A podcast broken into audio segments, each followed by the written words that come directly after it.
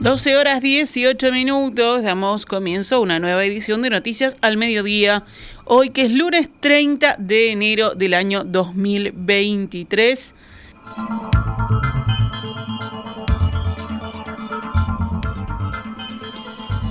Vamos con la información.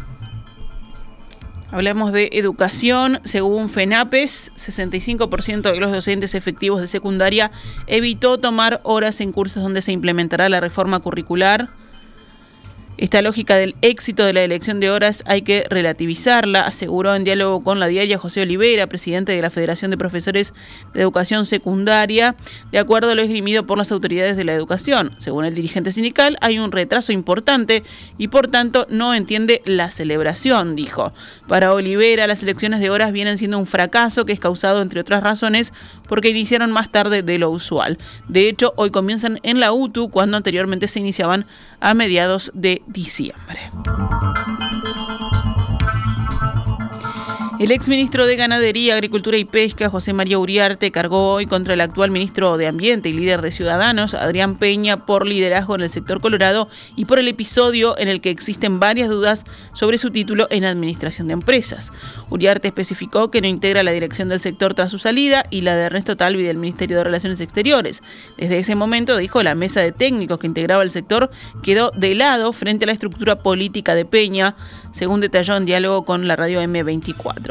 Incluso contó que cuando Talvi decidió retirarse hubo un movimiento interno en Ciudadanos para evitar ese desenlace y que se quedara. Todos los que los acompañamos en esa instancia quedamos en una lista negra dentro de Ciudadanos. Peña no estuvo entre quienes buscó que se quedara, todo lo contrario, expresó Uriarte. Consultado puntualmente sobre el episodio del título, el exministro lo calificó de muy triste. Bueno, y siguiendo en tema, el sector Colorado Ciudadanos recibirá hoy al ministro de Ambiente, Adrián Peña, que dará las explicaciones sobre la polémica que se desató el jueves pasado sobre su titulación. Este fin de semana el caso tuvo una nueva vuelta cuando se conoció que para completar la licenciatura, debe decir, en Administración de Empresas en Jerarca todavía tiene pendiente un curso breve. El mismo jueves, Peña admitió su error, pero afirmó que en septiembre de 2022 había finalizado los cursos de la licenciatura. El ministro se reunió ese día con el presidente Luis Lacalle Pou para analizar la situación. Peña contó al observador que la conversación se extendió por unos 10 minutos, que el presidente le había dicho que lo importante era que había cursado la carrera y aprobado las materias y que la posibilidad de renunciar no formó parte ni cerca del diálogo. Este domingo, Búsqueda confirmó algo que había trascendido el viernes, que Peña todavía tiene un curso pendiente que le impide acceder al título. La nota de prensa consignó que el dato surgió luego de que la Universidad Católica revisó la situación del ministro, quien empezó la carrera en 2002 y la retomó en 2021, un periodo en el cual esa especialización tuvo varios planes. Según pudo saber en perspectiva de fuentes cercanas a Peña, para terminar efectivamente la carrera, el ministro debía asistir a un taller o seminario sobre gestión de seis días de duración. Peña se enteró de esa novedad el viernes pasado cuando se comunicó con la Universidad Católica para averiguar por qué en el informe de su escolaridad expedido el jueves no figuraba la nota de su tesis y para gestionar la entrega del título pendiente.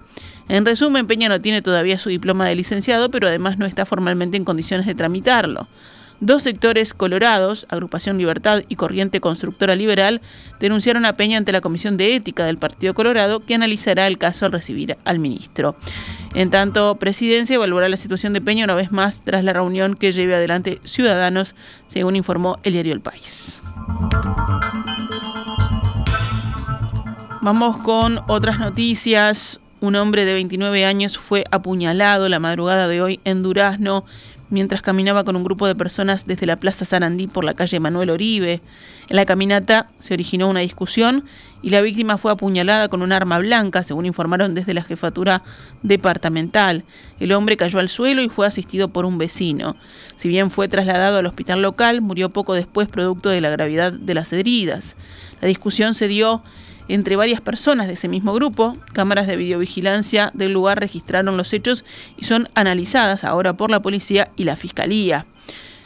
Es el segundo homicidio en 24 horas en Durazno. En la madrugada del domingo, otro hombre de 29 años fue asesinado luego de haber sido baleado en la Plaza de las Palmeras ubicada a pocas cuadras de donde ocurrió el segundo homicidio 24 horas después. Por ese caso hay un detenido tras un allanamiento que la policía realizó la tarde de este domingo, según dijeron fuentes oficiales. Según también la información oficial, el hombre tenía antecedentes por delito contra la propiedad privada y contra las personas.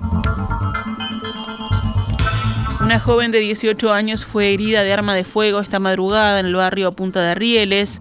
Una hora después los médicos constataron su fallecimiento producto de las heridas del arma.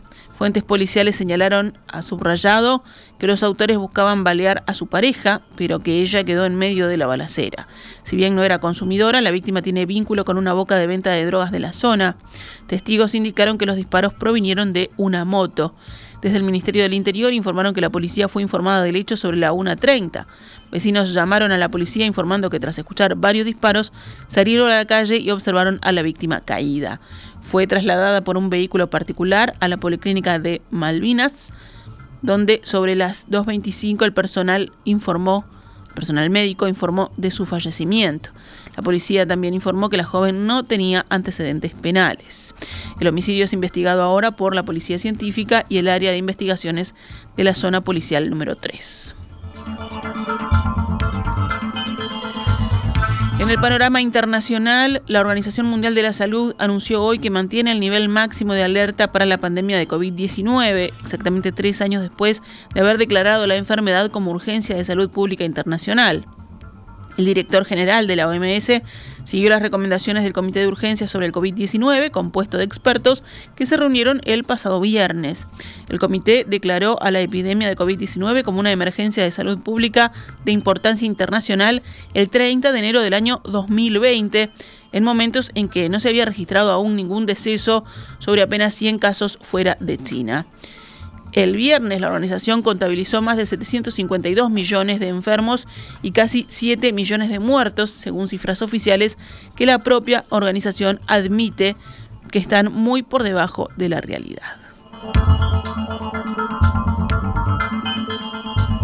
Al menos 33 personas murieron y unas 150 resultaron heridas en una explosión al interior de una mezquita dentro del cuartel general de la policía de Peshawar, al noroeste de Pakistán. La explosión se produjo durante la plegaria dentro de la mezquita, ubicada en un recinto que además del cuartel de policía también alberga las sedes de las agencias de inteligencia. La ciudad de Peshawar está cerca de la frontera con Afganistán. Tras el ataque, las autoridades pakistaníes declararon alerta máxima en todo el país. Los socorristas se lanzaron en una operación de rescate para intentar salvar a personas que estén debajo de los escombros después de que una muralla de la mezquita y parte del techo quedaran destruidos. Hay muchos policías enterrados bajo los escombros, dijo el comandante de la policía de esa ciudad, que estimó que habitualmente entre 300 y 400 oficiales asisten a la plegaria. Un periodista de la agencia France Press en el lugar vio a sobrevivientes ensangrentados salir de entre los escombros. Es una situación de emergencia, dijo un portavoz del principal hospital de Pesaguar señalando que hay un balance de 33 fallecidos. En el lugar hay una vasta operación de rescate en marcha lanzada por los bomberos con la ayuda de maquinaria para despejar los escombros.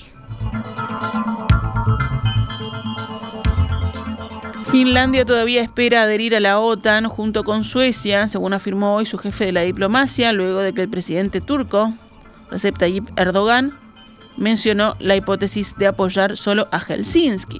Nuestro gran deseo fue y es todavía adherir junto a Suecia, afirmó el ministro de Relaciones Exteriores en conferencia de prensa y aseguró que la posición finlandesa sigue sin cambios. El presidente turco Erdogan sugirió por primera vez ayer domingo que Turquía podría aprobar la candidatura de Finlandia a ingresar a la OTAN sin hacer lo mismo por Suecia.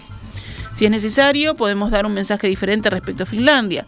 Suecia se molestará cuando demos un mensaje diferente sobre este país, afirmó el jefe de Estado turco. El ministro finlandés dijo haber tenido contactos desde entonces con sus homólogos sueco y turco y expresó el deseo de que la ratificación turca no se dé escindida en dos. Hemos expresado nuestra posición en el sentido de que las candidaturas de Finlandia y Suecia sean ratificadas juntas, afirmó este ministro. Turquía paró en seco el martes pasado la adhesión de Suecia y Finlandia a la OTAN al aplazar un encuentro tripartito inicialmente previsto para comienzos de febrero y destinado a levantar las objeciones del gobierno turco a su candidatura. El presidente turco había advertido el día anterior que Suecia, acusada por Turquía de albergar terroristas kurdos, ya no podía contar más con el apoyo de Ankara luego de que un militante de extrema derecha quemó un ejemplar del Corán en Estocolmo. 12 horas 29 minutos, cerramos con información deportiva. Liverpool le ganó ayer a Nacional 1 a 0 en el Estadio Centenario y se consagró campeón de la Supercopa Uruguaya 2023. El único gol del partido lo hizo a los 4 minutos Gonzalo Napoli tras un error de Sergio Roget en un lejano tiro libre de Gastón Martirena. A los 36 minutos fue expulsado Lucas Lemos y el Negri Azul aguantó 63 minutos con un hombre de menos, teniendo en cuenta lo adicionado por el árbitro Matías de Armas.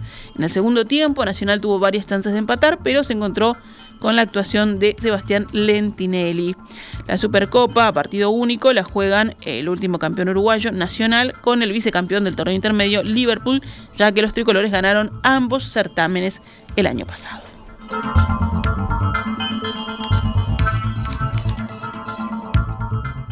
Esta es Radio Mundo 1170 AM. ¡Viva la radio!